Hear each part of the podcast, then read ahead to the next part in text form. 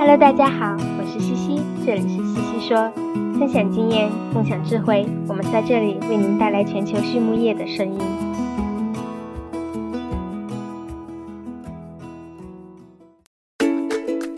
感谢西西说的合作伙伴们：APC 血浆蛋白全球领导者，帮助动物茁壮成长；大地汉克二十八年专注，为动物提供美味与健康；里兰动宝。让食品和伴侣动物不断丰富我们的生活。迪斯曼动物营养与保健助力畜牧业可持续发展，我们坐言起行。禾本生物专业酶制剂全球供应商，深耕生物技术二十年。康德全包膜凝聚未来，凝聚更多力量，释放更多能量。健明全方位营养专家，健明让明天更美好。太高动物营养创新。共赢未来。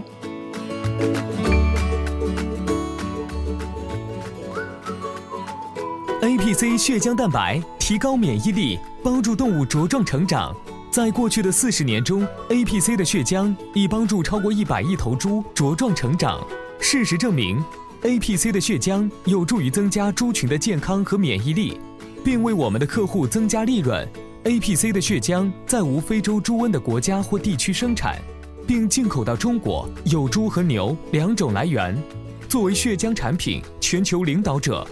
，APC 致力于为您提供安全有效的可靠产品。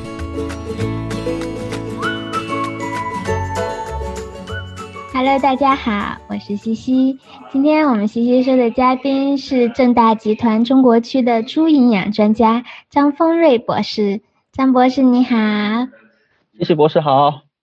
欢迎你！今天我们要来聊一个非常接地气的话题，就是你作为 TOP 饲料企业的营养师，健康给你的工作带来了哪些改变？在我们进入正题之前呢，按照惯例，请你给大家分享分享你的故事吧。你是怎么进入行业的呢？进入行业的话，就是比较随意了。当年高考也没考好，突然就进入了饲料科学。然后的话，可能直到大四吧，才就是说确定，嗯，比较确信自己以后要干什么啊，比较确信自己想读博，然后想进企业，所以一七年年底的话就加入了正大集团中国区，然后就一直在做猪营养方面的工作。你在哪里上的学呀？我在呃本科跟硕士的话都是在中国农业大学，然后之后就去了普渡大学，跟西西博士待了三做了三年的同学，我是在那一共工作了四年了。对对，我们是同时期在普渡大学的，一起养猪养鸡的。嗯，好的，那我们进入正题吧。你已经在正大做营养师快三年了。那我们知道，现在国内已经进入这个饲料禁抗已经四个多月了，现在还不是养殖的全程禁抗啊，是饲料端的禁抗。那你在饲料企业做营养师，应该说是这个改变的第一线。你有没有觉得你的工作出现了什么变化呢？变化是有的，但虽然就是像您刚才说到，我们禁抗只有四个月，但是其实。这是一个讨论很久的话题，不管是从说呃技术人员、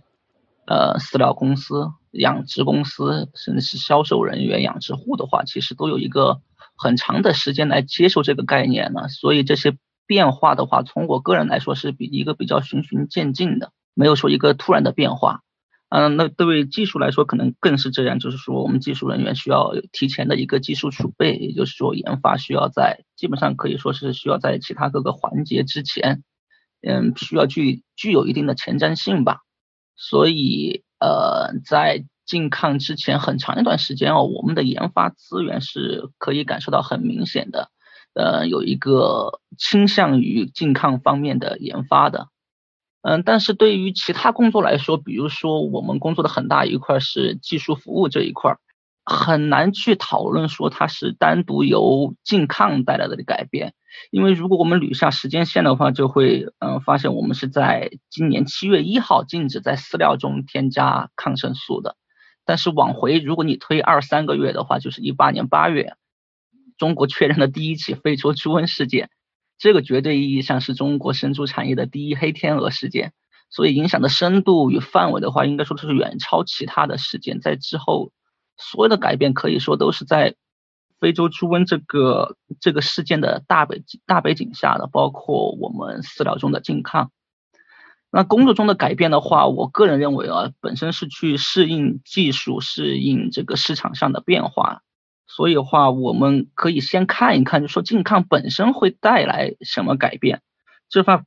这方面包括国内的研发数据，呃，欧洲做的也比较多了。主要影响还是集中在保育阶段，达到保育目标，可能体重，嗯，目标体重的时间可能会增加，料肉比可能会增加，死亡率也会增高。尤其是保育后期的话，可能淘汰率也有所增加。嗯，尤其是在管理不好的厂的话，这个死亡率或者是淘汰率增加的幅度还是比较高的。这一点在非洲猪瘟的这个大背景下哦，客户就非常的敏感，因为尤其是对于外购仔猪这一部分的客户，就是我们饲料厂的这一部分客户啊，他们对这件事情非常的敏感，因为他们购买的仔猪的价格，你知道现在是非常高的，而且以现在的猪价，如果能够出栏的话，其实是一个。不菲的收入，所以这一起如果出现了猪只在保育阶段出现死亡或者是淘汰的话，这一前一后的损失对于我们的客户来说，他是很难接受这个东西的。他觉得自己损损失了特别大，哪怕这个这个损失可能其实是在正常范围以内，他也很难接受。相反，他现在对保育区的增重速度的呃程度的话，相对于后期来说的话，就呃淡化了许多。这是对于客户来说。那对于客户来讲的话，由于嗯不像我们专业人士可能看问题更为全面，对于我们的绝大部分客户来讲，目之所及的，他们能想到的与这个死亡率增加或者是淘汰率增加相关的，就是腹泻。虽然就是虽然说这是现在禁抗了，但是客户对控制腹泻率的要求。并没有降低，并没有说，哎，好，你们前期给我做推广，我知道说，因为健康，我知道抚恤率可能会比以前有所增加，我有这个预期，那我放低点标准，并没有，有些地方的客户反而对这个呃要求反而增加了，所以对于技术人员来讲，或者说我们整个技术的服务团队来讲，我们知道客户需要的不仅仅是饲料的升级，比如保育组的饲喂。保育猪的腹泻，看过西西说前几期的读友们也知道，造成保育猪的呃死亡的原因是很多种的，猪舍的生物安全啊，包括猪舍的环境、温度、通风、湿度、外部的生物安全、疾病的影响，包括动物本身的影响，断奶时间、断奶体重，包括母猪场的情况，都会影响到这个猪只的健康状况。所以客户一方面他对我们的技术有强烈的要求，但是有些时候他并不知道具体需要什么服务，或者说他的厂具体问题出在哪里，他只能想到的只是说饲料饲料这一方面。嗯，所以我们作为技术人员或者作作为整个一个团队来讲的话，我们知道营养或者是饲料的话是解决这个问题中的很重要的一环，但绝对不是全部。因此我们技术知道。有更优秀的方案，一定是要多方面的帮助我们的客户呃进行提升的。所以从断奶到育肥的话，嗯，尤其是保育阶段的话，我们知道基本上都可以，如果有问题的话，基本上都可以追溯到母猪场。所以提高保育阶段的生产就不能仅仅局限于这一阶段，我们需要帮助客户更全面、更。更全方位的去看待问题，帮助我们的客户系统性的提高。所以，我本身我个人认为这是对客户或者对我们公司本身，呃，更有意义。那这些工作呢，之前也在做，也在做，这做的也不少，但是很有难度，不好做，因为客户的话普遍规模不大，而且对这种技术的接受程度也不高。但是我刚才说的是说，现在因为是非洲猪瘟的大背景下。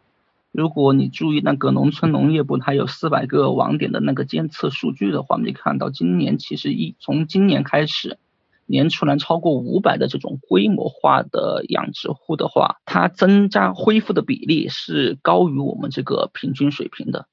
所以的话，如果你把这个规模化的这个标准放到一千的话，或者两一年出栏两千的话，我相信这个增幅的嗯比例会更大，这个就给我们的服务。带来了一些便利，所以我们现在的话，很大部分一部分就是工作的话是投入在了这个技术服务、技术升级上，而不是简单的像以前的销售饲料这样子。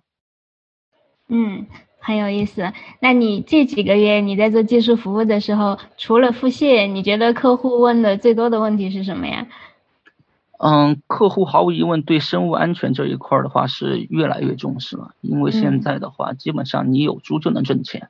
所以只要把猪给保住，那对这客户来说绝对是第一要素，第一核心核心需要做的东西。嗯，那在你目前的工作里面，你觉得什么算是最大的难题呢？最大的难题的话，其实不管健不健康哦，最大的难题始终是交流。这种交流 不是说语言上的交流，不是说你说四川话，我说普通话这种，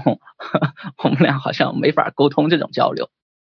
就是说，怎么让你的想法让所有人了解，或者说怎么让你专业的知识更好的让你的团队知道，或者说让外面的客户知道。我觉得这个是这个是非常难的，嗯，因为就是说要真正解决健康的带来的挑战的话，确确实实我们现在看来就是需要各个环节达成一致，共同参与，不管是内部还是外部。因为从内部角度来说的话，我们是做营养的，做配方的，这个是外面怎么看我们？那对于饲料企业来说，其实我们的工作，我觉得更类似于一个产品经理，更类似于一个产品经理。就说我们的本职工作是做配方了，相对容易的，打开电脑，呃，坐在电脑前面，打开电脑，打开软件，设计模型，软件一跑就跑出来了。但配方团队前期的研发讨论啊，比如模型的设计啊，也是相对来说，我个人觉得比较安逸的，因为就说大家的教育背景都差大差不差。哎呀，我说的你也懂，你说的我也懂，沟通很简单，拿数据说话就行了，没有那么多复杂的。但是，但是对于市场来说的话，我。我们的责任就类似于产品经理了，如何让饲料从原料到最终产品，包括产品的使用，符合你最开始的设计配方的时候这个逻辑，这就需要我们从原料生产、饲料在农场的执行，可能每一环都需要参与，来确保自己的设计的产品能给我们的客户带来这个利益的最大化。但这个这个这个产品本身呢，又是我们不是你一个人做的，是各个团队协作的成果。对于这条生产链的其他人，采购、生产、品管，他们可能对自己的工作都非常熟悉，而且每一个人都很有经验，很明白怎如何在自己的岗位上做得好，尤其是在控制成本这一块儿，比如说原料上的成本控制、生产上的成本控制等等，这些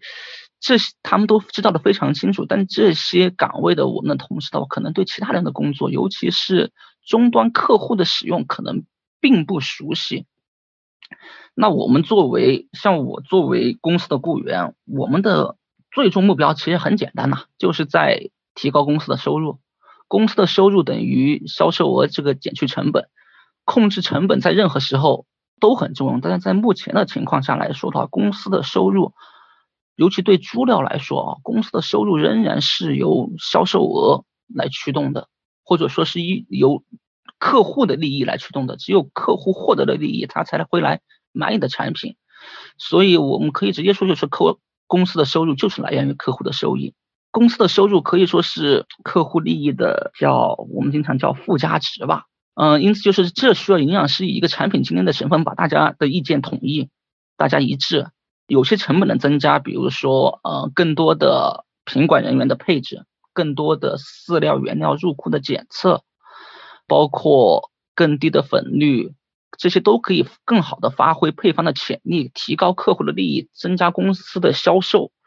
这就是说，虽然我们可能配方成本增加了，但是我们最终的收入还是增加了。但是这个，但我刚才说的只是针对猪料，比如说像蛋鸡料，可能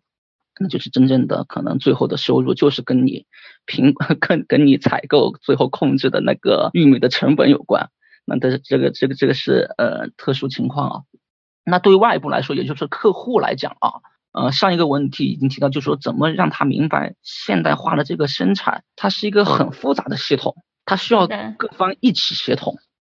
才能把工作做得更好。然后这个工作真的是很依赖于经验，我个人感觉啊，跟这个不同环节的人交流，尤其是对我这种入行不久的人来说，这个确确实实是一个难点，是一个挑战。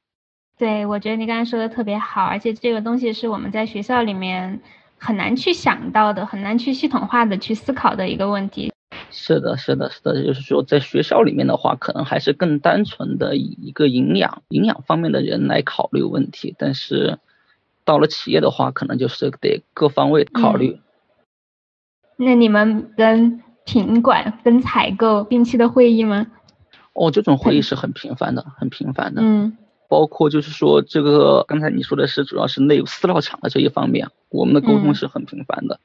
然后因为现在也有饲养场自己也在养猪，所以包括我们跟育种团队、跟兽医团队，包括我们现在有大数据团队，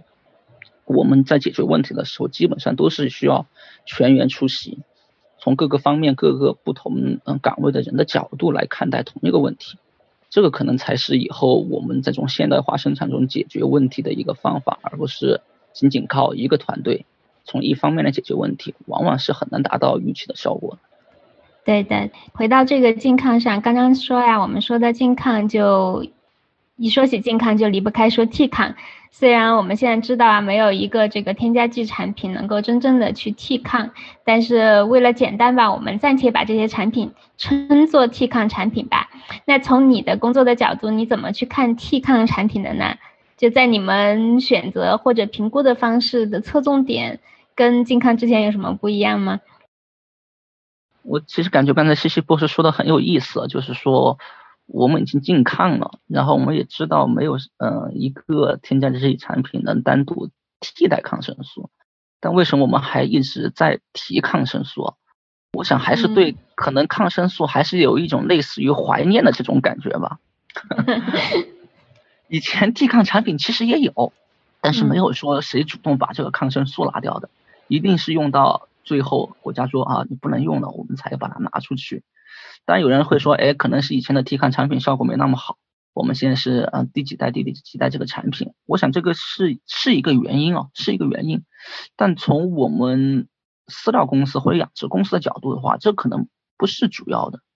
这可能不是主要的，这个没有解决我们的痛点，主要的还是抗生素效果好，性价比高。这里说的效果好，不仅仅指刚才提到的一些，比如说控制腹泻啊、降低尿肉比啊，包括呃降低这个死亡率啊、淘汰率啊这些作用。它更多的，我认为指的是可重复性，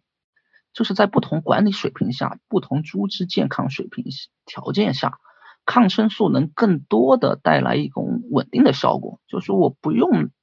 过多的去考虑。它的这种呃使用环境，大概率我只要直接添加抗生素，它可能带一个很稳定的效率，大部分时候都会有用。这个可能是很多 T 抗产品需要回答的问题，因为饲料公司都会做筛选，有时候会做出来稳定的效呃有效果，但是这个效果能不能稳定就是一个问题了。肯定这一次做实验有效果，但你下一次做就没有效果了。所以说，如果哪个产品能明确的告诉我们使用的场景，比如说能在百分之七，你在这个场景下使用能有百分之七十的情况下获得预期的效果，那我想这个绝对是一个有效的产品，有效的产品那个成本就一定能做下去，性价比也就上来了。所以可重复性这个我个人啊对这些产品是嗯比较看重的。现在就是说大部分的公司的话都在拓展嗯养殖事业，这个你也知道，包括食品事业啊，这些都是规模化，一个饲料厂可能一年要对应的几十万头猪的出栏。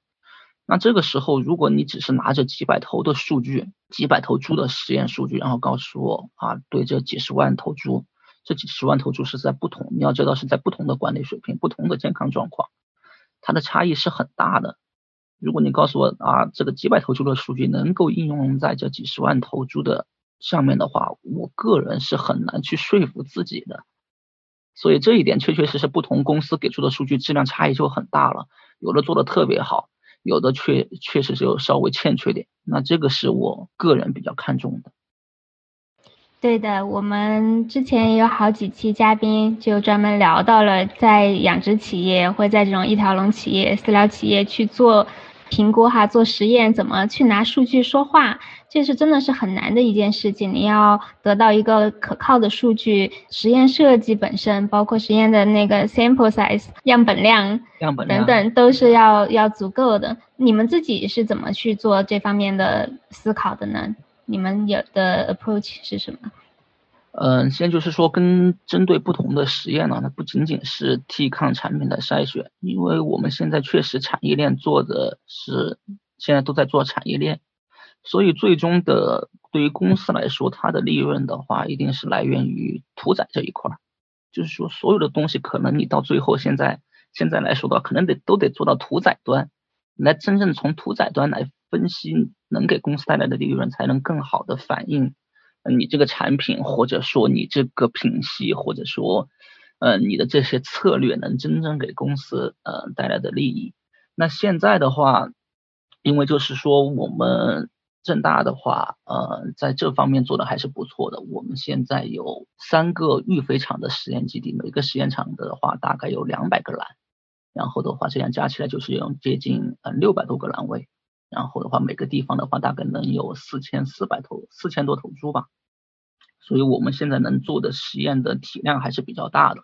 这就给我们呢一个很好的一个平台，尤其是像你刚才听到的，我们在高校的时候经常会遇到样本量的问题，那在这个的话，我们在公司的话，这个就不是什么问题，嗯，重复数那就 power test 上吧，再往上加一个保险起见，确保它能看出效果。或者说确保在别人的如果在别人的那种实验基础上能看到效果，那我们在相同的或者更好的这个样本量下，看能不能在我们的系统里看到这种稳定的统计学意义上的显著差异，这是我们关注的。当然，最终一定是要回到饲料回报率这个问题上来的。我们最终还是作为企业来说的话，第一要务还是收入。是的，是的。那你一般从哪里去看营养或者是相关的这些参考消息呢？你觉得现在现在的有的研发到你们的应用，你觉得哪些地方、哪些方向有空缺？资源的话，国内现在最好的平台，我觉得是西西说了。确确实实，西西说应该是我感觉给。呃，国内的我们我们这些技术人员话一个很好的一个窗口，因为就是说我们现在的研发的话，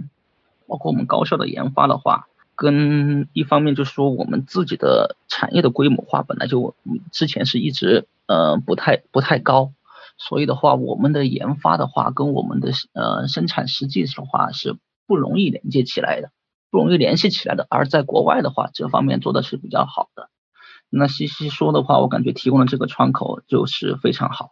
另外一个的话，我经常看的就是可能每年的那个 Miss Midwest 的会议，那个上面的话也有很多很好的一些报告。当然，国内的会议就很多了，比如说上个月刚结束的这个里曼大会，也是对我们这种养殖行业的人来说非常好的一个一个一个机会。嗯，然后的话就是定期看看 Journal of Animal Science 吧。然后就是参加跟各种行业的人士交流吧。嗯，那你觉得，如果说你们可以 sponsor 高校做一些实验，你觉得最需要做的，现在最缺乏的是哪个方向的东西？最缺乏的东西的话，认我个人认为哦，可能还是在一些交叉领域。嗯，因为就是说，西施博士可能是比较了解的，就是说现在 我们高校的这些学生现在发了文章。可能我们以前发的文章，可能他们现在都看不上了。就是说，我不知道你还记不记得，当年我们在普渡读书的时候，有一次周四的 seminar，有个人有一个人讲了一篇 Nature 的文章，大概是一九五几年的，内容很简单，是母猪新的需要量，我不知道你还记得不？不记得了。我那天我感觉我就没有听进去。我也不知道有多少人听进去，但是我脑子里想的是什么呢？我要早出生几十年的话，可能我也能发 Nature。我这里想说就是说，长得矮的果子已经被摘的差不多了，就是说，单单在你自己的领域的话，想要再做出跟别人与众不同的东西，或者说突破性的东西，现在可能是越来越难了。反而是在一些交叉领域，比如说营养跟繁殖，要营养跟遗传，嗯，营养跟嗯动物健康。这方面的话，可能是我们现在，包括我们企业自身的话是非常需要的。嗯，非常好。那在比如说配方方面、营养结构方面，啊，或者你能想到的其他方面，你觉得健康之后还有哪些是猪的营养师你们需要关注的重点呢？那毫无疑问，质量的话还是要从最源头抓起，尤其是原料的质量这一块是非常重要的。那现在各个公司的话，我我相信也是，嗯，对健康的话做了很多的这种 titration 实验，调整自己营养素的这个。呃，方面包括对原料的特殊原料的筛选，还有刚才我们提到的替抗产品的筛选，这些方面的话都是应该多方面去关注。如果只是从营养本身角度来说的话，非常好。健明从健康动物的肠道分离出一株独特的枯草芽孢杆菌 PB 六，由此开发出替抗首选产品。克洛生能杀灭产气荚膜梭菌、大肠杆菌等致病菌，并能产生双歧杆菌素，促进双歧杆菌和乳酸菌的生长，有效平衡肠道菌群。健明克洛生抑菌促生长，无抗更健康。好的，那我们每一期西西说都有三个问题要问到嘉宾。第一个问题是你最喜欢的专业书籍是什么呢？啊，就是 NRC 啊，就是 NRC，大家都是 NRC。是的，是的，我觉得 NRC 真是一个很好的一本书。就是虽然还是有很多看不懂了，就是我看 NRC 的话，其实我很少去看后面的那个它的那个数据库，那个营养价值分析表，反而我是对前面的 chapter 那些很感兴趣。就是经常有些要做实验。文章看的太多了，脑子里就一团浆糊。可能这个时候读读这个，也可以帮你梳理梳理这个思路，其实挺好的。对，嗯，是的。那你最喜欢的非专业书籍呢？非专业书籍啊，我这个人真是不爱读书，唯一看过超过三遍的书就是《三体》。好，最后一个问题，你觉得是什么使成功的行业精英与众不同呀？这个的话，我只能说从自己的角度来来自己角度的观察来说，这些行业的成功人士，他们有什么与众不同？他们为什么能够成功？但是可能这个只是代表我个人观点啊，就是刚才刚才我有提到，就是说现代化的这个生产是一个非常复杂复杂的工程，我们每个人都是这个拼图上的一小块儿。而且我们因为我们的专业背景或者呃各方面以前工作的经历也好，就是使我们专注于这一小块儿。那刚才我我我要取得更大的成绩的话，可能现在是是很难的。就像我刚才提到的那个篇那个那篇 Nature 上发的母猪心营养的心需要量的文章一样，就是说长得矮的果子基本上已经摘的差不多了，要在单单在自己这一块儿取得突破性的成绩的话，可能是越来越难了。而且你也很难跟同行，或者说你同领域的人拉开差距，但总是有这么一群人啊，我我感觉他们不仅很了解自己这一块，比如说做营养的，他非常知道品管的工作，他非常知道饲料生产的工作，母猪场厂长的工作，屠宰场的工作，甚至是财务的工作，也包括生物安全，包括遗传育种，这方面他可能都有了解。而且在某种程度来说还很专业，然后知道每一环在我们最终的利润上所扮演的这个作用，这种人正是这个行业的精英，行业的进步也是我们学习的榜样。我想可能其实其他行业其实也一样，应该我这里说的可能不是很好，推荐大家去看那个 Elon Musk 的他讲的那个 The First Principle 的视频，可能会有所启发。我感觉就是真的得知道我们整个行业是怎么运作的，我们。最终的利润是在哪一哪一些环节产生的？把它分开来看，这个样我就感觉是对我们真正是能帮助我们这个行业进步。特别好，我前几天刚刚还正在看那个 First Principles，其实就是从东西打破了，你知道最基本的东西，然后从最基本的东西去思考问题，特别好，特别好。行，谢谢张博士，我觉得跟你聊天特别好玩，下次有机会再聊。好的，谢谢西西博士。祝西西说越办越好，谢谢。